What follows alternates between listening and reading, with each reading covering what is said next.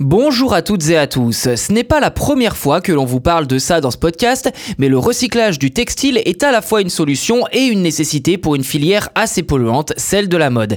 C'est pourquoi l'éco-organisme Refashion organise depuis 2010 le Challenge Innovation qui soutient des projets visant à renforcer la place de l'économie circulaire dans l'industrie textile.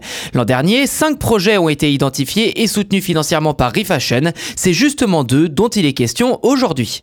Mais avant de commencer, il faut savoir que 47% des vêtements et chaussures usagés sont recyclés à ce jour en France. Des matières premières qui sont ensuite réutilisées par exemple dans l'isolation des maisons.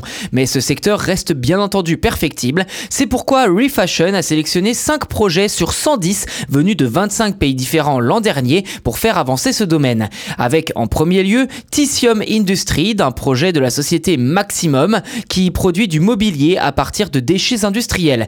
Maximum a développer un matériau composite rigide, le tissium, entièrement constitué de déchets textiles. L'objectif est de produire ce tissium à grande échelle pour le marché de l'ameublement et de l'aménagement. Vient ensuite Revival, une entreprise implantée dans le nord de la France qui souhaite se positionner comme la première plateforme industrielle de recyclage de chaussures en France. Leur projet créer un démonstrateur d'utilisation de l'EVA issu du recyclage des semelles de sneakers pour en faire des sous-couches de parquet pour les habitations. Le troisième lauréat n'est autre que Mystery, un projet collaboratif visant à réaliser un prototype capable d'utiliser des capteurs optiques pour la caractérisation des textiles ménagers usagés. Cause est pour sa part un procédé de recyclage chimique développé par l'entreprise franco-britannique Induo et permet de recycler les textiles à base de coton.